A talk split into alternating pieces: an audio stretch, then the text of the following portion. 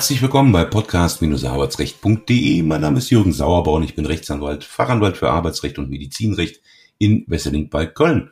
Und auf der anderen Seite der Leitung ist mein Kollege und Co-Host Thorsten Blaufelder, Fachanwalt für Arbeitsrecht, Wirtschaftsmediator, Business genau. Coach, Coach. und Arbeitsfähigkeitscoach, wie wir in der letzten Folge gelernt haben. Genau, Jürgen, genau. hallo.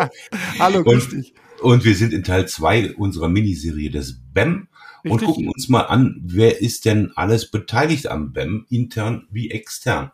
Ja. Weil der Arbeitgeber ja nach dem Willen des Gesetzgebers ähm, dem ähm, äh, Arbeitnehmer ein BEM anbieten muss, an dem auch Betriebsrat, sofern denn vorhanden, und äh, Schwerbehindertenvertretung zu beteiligen sind.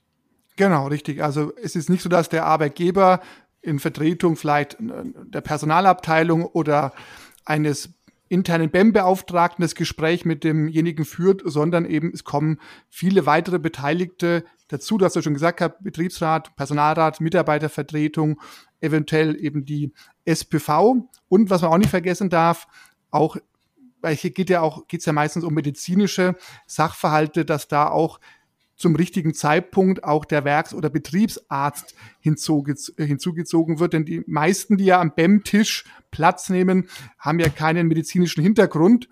Und von daher ist es wichtig, auch zu gucken, zu welchem Zeitpunkt ist es sinnvoll, den Betriebsarzt zu beteiligen am BEM. Mhm. Das ist ja auch ein, eines der großen Bedenken, die viele Mitarbeiter haben. Ähm, wenn es heißt Werks- und Betriebsarzt, darf ich dem denn überhaupt was sagen? Erfährt der Arbeitgeber denn auch nichts, äh, was ich habe? Aber dafür hat man ja gerade diesen externen äh, Werks- oder Betriebsarzt, den ja auch im Übrigen jedes kleine Unternehmen haben muss. Notfalls äh, über die Berufsgenossenschaft kann man sich erkundigen, wer da zur Verfügung steht. Genau. Ähm, und der hat natürlich die Verschwiegenheitspflicht, ihn so weit zu wahren, dass er jetzt nicht alles sagt, was der Arbeitnehmer hat. Genau, und das ist ein ganz wichtiger Punkt, was auch immer wieder die Ängste bei den äh, BEM-berechtigten Personen schürt. Diejenigen müssen nicht Diagnosen nennen. Es geht beim BEM-Verfahren nicht um die Erkrankung, um die Diagnose, sondern es geht darum, welche Einschränkungen hat derjenige und wie gehe ich mit diesen Einschränkungen um. Wenn Insofern, in, ja. in, in, Entschuldigung, wenn ich dich da ja. unterbreche, das ist ja im, im Grunde, du hattest in der letzten Folge gesagt, ähm, es ist so deplatziert im Schwerbehindertenverfahren, aber letzten Endes ist dieser Maßstab, was kann derjenige noch und was kann er nicht mehr, ähm, der gleiche wie auch bei der Anerkennung der Schwerbehinderung, wo es ja auch nicht auf die Diagnosen ankommt. Richtig. Insofern genau, ja. vielleicht die Parallele und möglicherweise die Intention des Gesetzgebers, das äh, in, ins äh, SGB 9 zu packen. Aber ich genau. habe dich unterbrochen. Ja, ja genau. Ne, nein, aber es ist tatsächlich so, dass eben die Diagnose keine Rolle spielt. Natürlich, wenn es demjenigen einfacher ist, äh, darüber zu sprechen, wenn er die Erkrankung nennt, dann bestehen da auch sehr hohe äh, Vertraulichkeiten und Verschwiegenheitsverpflichtungen und auch Thema Datenschutz.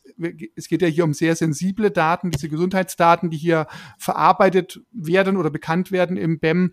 Aber ja, wenn ich das nicht möchte, nicht nennen möchte, ist es kein Thema. Es geht um die Einschränkungen, mit denen muss man dann arbeiten. Und das ist auch ein wichtiger Punkt, worüber der BEM-Berechtigte auch aufgeklärt werden muss. Ähm, wir kommen ja noch zum Erstkontakt oder zu dem, zum Start des BEM, aber das ist wichtig eben, dass man nicht irgendwie Angst hat, man muss jetzt da seine Lebens- und Leidensgeschichte offenbaren, wenn man das nicht möchte. Das ist ein ganz wichtiger Punkt beim BEM. Mhm. Und wenn ja auch nur so weit, äh, wie es für die auszuübende Tätigkeit relevant ist. Genau, richtig. Ja. Und und beim BEM hat man ja auch noch zusätzlich die Möglichkeit, ähm, das ist ja relativ neu, ein gutes Jahr gibt es jetzt äh, diese Norm des Paragraphen 167 Absatz 2 Satz 2 SGB 9, dass man eine Vertrauensperson der eigenen Wahl hinzuziehen darf. Genau, genau. Das Und das darf auch der Anwalt sein. Das kann der Anwalt sein, das kann der Nachbar sein, ein Kollege, ein ja. anderes Betriebsratsmitglied, was nicht im BEM-Team ist, ist völlig äh, freie Hand. Es gibt da jetzt zu dem Thema noch keine relevanten Erfahrungen, also auch gerichtlich oder in der, hat sich da noch nichts Neues ergeben, weil die Frage ist ja auch, was darf dann die Person? Ähm, darf die nur still daneben sitzen oder darf die auch Vorschläge mit einbringen? Aber an sich, dass jemand noch dabei ist, der vielleicht auch ein bisschen den M-Berechtigten stützt und auch ähm, ja Menschen hält. Genau, ich, ähm, weil es ist ja doch ein Verfahren, was für den BEM-Berechtigten schon ja, mit Ängsten, mit Unsicherheit verbunden ist. Und deswegen war diese Ergänzung mit der Vertrauensperson auf jeden Fall eine sinnvolle Sache. Also das, ja. das war nicht verkehrt, ja. Und das ist ja dann quasi derjenige, also wenn es ein externer ist wie ein Anwalt, ähm, also auf der Schnittstelle, weil wir hatten ja jetzt gesagt, das sind die internen Personen, die mit äh, am BEM äh, beteiligt sind. Aber es kommen ja auch durchaus externe in Betracht. Zum genau. Beispiel genau. Integrationsamt oder der Integrationsfachdienst. Wir hatten diese Unterscheidung ja schon mal ja. angesprochen ähm, im Rahmen der Folgen zur Schwerbehinderung, zur Anerkennung der Schwerbehinderung. Wer, wer ist denn noch regelmäßig dabei? Gut, natürlich, klar, es kann Thema Rentenversicherung äh, spielt eine Rolle, gerade wenn es um solche Sachen wie Umschulung, mögliche Umschulung geht. Die mhm. Berufsgenossenschaft ist sicherlich mit dabei, wenn Hintergrund ein Arbeitsunfall, äh, eine Berufskrankheit sich ergibt. Ja, die Agentur für Arbeit natürlich auch, die spielt auch eine große Rolle. Krankenkasse, Fachärzte, Reha-Kliniken, also es sind wirklich ein großes Potpourri an äh, möglichen Beteiligten, die der Arbeitgeber oder das BEM-Team das den BEM-Fall bearbeitet, dann hinzuziehen muss, wenn es eben sinnvoll ist oder wenn es angezeigt oder erforderlich ist. Und das ist so ein Punkt, äh, wo auch viele Arbeitgeber im BEM Probleme haben, dass sie nicht wissen, ja, wann sollte wer mit hinzukommen. Denn es macht sicherlich nicht Sinn zu sagen, wir laden einfach mal alle ein und dann sitzen da 15 Personen am BEM-Tisch und der BEM-Berechtigte ist total eingeschüchtert, weil er gar nicht weiß, wo er, wo er hinschauen soll. Also das ist eben das, was das Besondere ausmacht, das Fingerspitzengefühl, die Erfahrung, die man sammeln muss, wann kommt welche Person oder welche Institution mit dazu. Sollte man, also gehen wir jetzt mal von einem kleinen oder mittelgroßen Betrieb aus, der jetzt kein großes BEM-Team hat und wo vielleicht nur ein Arbeitgeber da sitzt mit seinem Arbeitnehmer. Unterstellen wir auch mal, der Arbeitgeber möchte, ist gutwillig und möchte das alles richtig machen. Ja, sind ja nicht immer nur die Bösen. ähm, an, an wen wendet man sich, ob nun Arbeitnehmer oder Arbeitgeber ist? Wahrscheinlich sinnvollerweise an die Krankenkasse. Ja, also die so eine Koordinierungsfunktion vielleicht. Genau, also ich kenne ich kenne es von der AOK im hiesigen Raum, dass die BEM-Koordinatoren beschäftigen, die gerade kleinen Arbeitgebern, vielleicht so einem kleinen Handwerksbetrieb, dann helfen, so ein BEM in die richtige Spur zu bringen. Ja, aber das ist mhm. eben eine Unterstützung für die eher die kleineren Arbeitgeber, weil man sagt, die haben halt keine richtige Personalabteilung oder Rechtsabteilung oder Fachabteilung, dass man denen ein bisschen hilft. Aber klar, dafür muss man sich eben umgucken als kleiner oder mittlerer Arbeitgeber, wer kann einem da helfen? Mhm.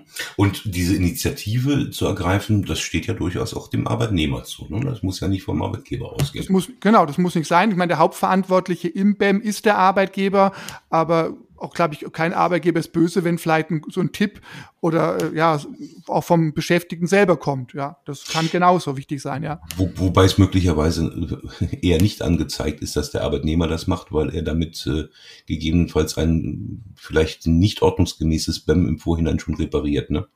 Ja, aber es ist immer die Frage, um was geht's? Letzten Endes geht's ja. darum, ein BEM quasi äh, nicht ordnungsgemäß durchzuführen, um dann wir kommen noch zu dem Thema krankheitsbedingte Kündigung, dazu obsiegen oder geht es darum, dass ich das bestmöglichste BEM erhalte und ja. dann so eine krankheitsbedingte Kündigung gar kein Thema ist. Das ist, ähm, also ich bin eher der Freund zu gucken, ähm, dem, dem Mitarbeiter ein gutes BEM zu geben, um dann eben zu gucken, was kann ich machen. Ja, ja. also weil ist, ähm, ist auch vernünftig. Ja. ja. weil es hilft keinem Beschäftigten, wenn er äh, gesagt bekommt, herzlichen Glückwunsch, Sie haben Ihren Prozess um die krankheitsbedingte Kündigung gewonnen ähm, und derjenige sagt, ja, aber ähm, bin immer noch krank, ich habe keine Aussicht auf Besserung, es passiert mit mir nichts, ja.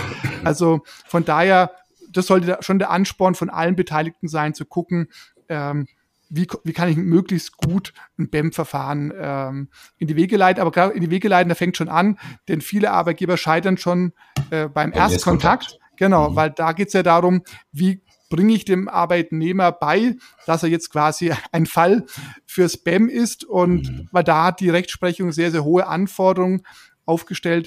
Was muss in so einem Anschreiben äh, hinein? Natürlich, es gibt keine Verpflichtung, dass man diese, diesen Erstkontakt schriftlich durchführt. Aber wenn ich jetzt Arbeitgeber wäre und ich möchte mich nicht hinterher vorwerfen lassen, ich habe den Erstkontakt versemmelt, dann würde ich da schon vorschlagen, das schriftlich zu machen. Und dann muss auch der Arbeitnehmer aufgeklärt werden. Da muss aufgeklärt werden, was passiert im BEM eigentlich, wie läuft ein BEM ab, wer ist daran beteiligt, wie sieht's aus mit Datenschutz und, und, und. Also auch das darf man gar nicht unterschätzen, was in so einem Erstkontakt oder zu einem Anschreiben äh, alles hineinkommt. Da scheitern schon viele äh, mhm. Arbeitgeber, weil sie da schon irgendwas vergessen oder irgendwie auf ein Muster zurückgreifen, was schon fünf Jahre alt ist und denken, ja, ja wunderbar, alles richtig gemacht. Also da kann man auch nur den Arbeitgeber empfehlen, äh, lasst euch da beraten, weil letzten Endes ähm, es sollen ja alle Möglichkeiten ausgeschöpft werden und BEM-Verfahren ist ja eben schon ziemlich alt, ja. Also da hat sich in der Rechtsprechung einiges getan, ja. Mhm.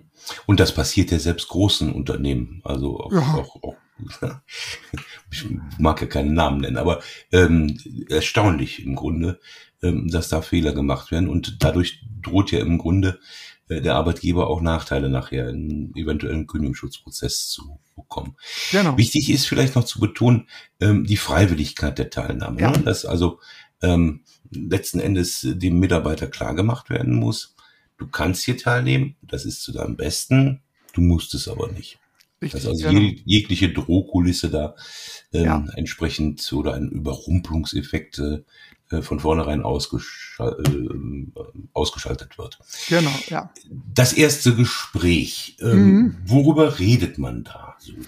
Ja, ich sag mal so, es kommt nicht darauf an, ähm, es gibt ja keinen vorgegebenen gesetzlichen Ablauf. Also manche nennen auch diese Namen, die wir jetzt verwenden, Erstkontakt, Erstgespräch, das sind jetzt, das nennen andere wieder anders, also muss, das ist jetzt wie gesagt nicht gesetzlich vorgegeben. Im Grunde geht es darum, dass der Arbeitnehmer, der Beschäftigte informiert sein soll und ähm, der informierte und unterrichtete Arbeitnehmer soll zum BEM Ja oder Nein sagen. Ja, ähm, und weil auch nur ein, also wenn ein Nein vom Arbeitnehmer kommt, ist dieses Nein für den Arbeitgeber auch nur dann äh, ein richtiges Nein, wenn er aufgeklärt worden ist. Also da geht es mhm. darum zu gucken, ähm, zu informieren und abzuklären, ist der Arbeitnehmer jetzt bereit mitzuwirken äh, braucht ja noch Infos, weil ja viele eben unsicher sind.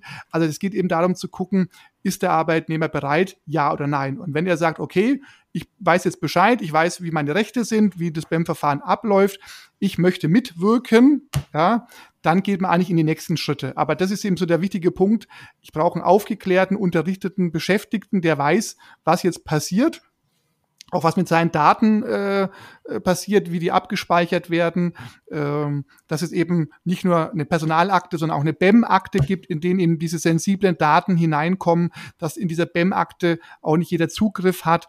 Also da geht es eben darum, zu gucken, weiß der Beschäftigte, was BEM ist, äh, oder mhm. braucht er noch irgendwie von irgendjemanden ähm, noch Aufklärung? Mhm. Aber irgendwann muss die Frage dann beantwortet sein, starten wir jetzt richtig ins Spam? Also gehen wir jetzt wirklich in die Analyse oder sagt der Beschäftigte, naja, ich habe mir nur das Bein gebrochen, mein Bein ist aus, der Bruch ist ausgeheilt, alles gut, äh, vielen Dank fürs Angebot, ich weiß jetzt da Bescheid, aber ich brauche kein BEM. Ja, also das mhm. kann ja, es kann ja auch sein, dass jemand sagt, also für mich wäre das jetzt quasi überflüssig, ähm, kümmert euch lieber jemand um einen anderen BEM-Fall, der es nötiger hat. Ja, aber diese Weichenstellung, ja oder nein, die ist eben ganz, ähm, ganz wichtig. Und wie es weitergeht, liebe Zuhörerinnen und Zuhörer, das erfahren Sie in der nächsten Folge. Genau. Tschüss, Thorsten. Ciao, ja. tschüss. Ciao.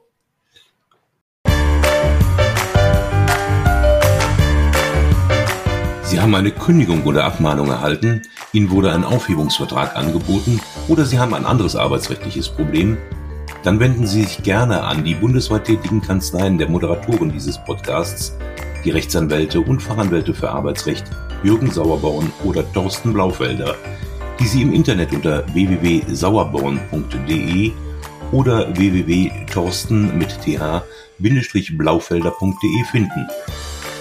Haben Sie Anregungen, Lob oder Kritik zu dieser Folge des Podcasts, dann schreiben Sie uns eine Mail an redaktion@podcast-arbeitsrecht.de.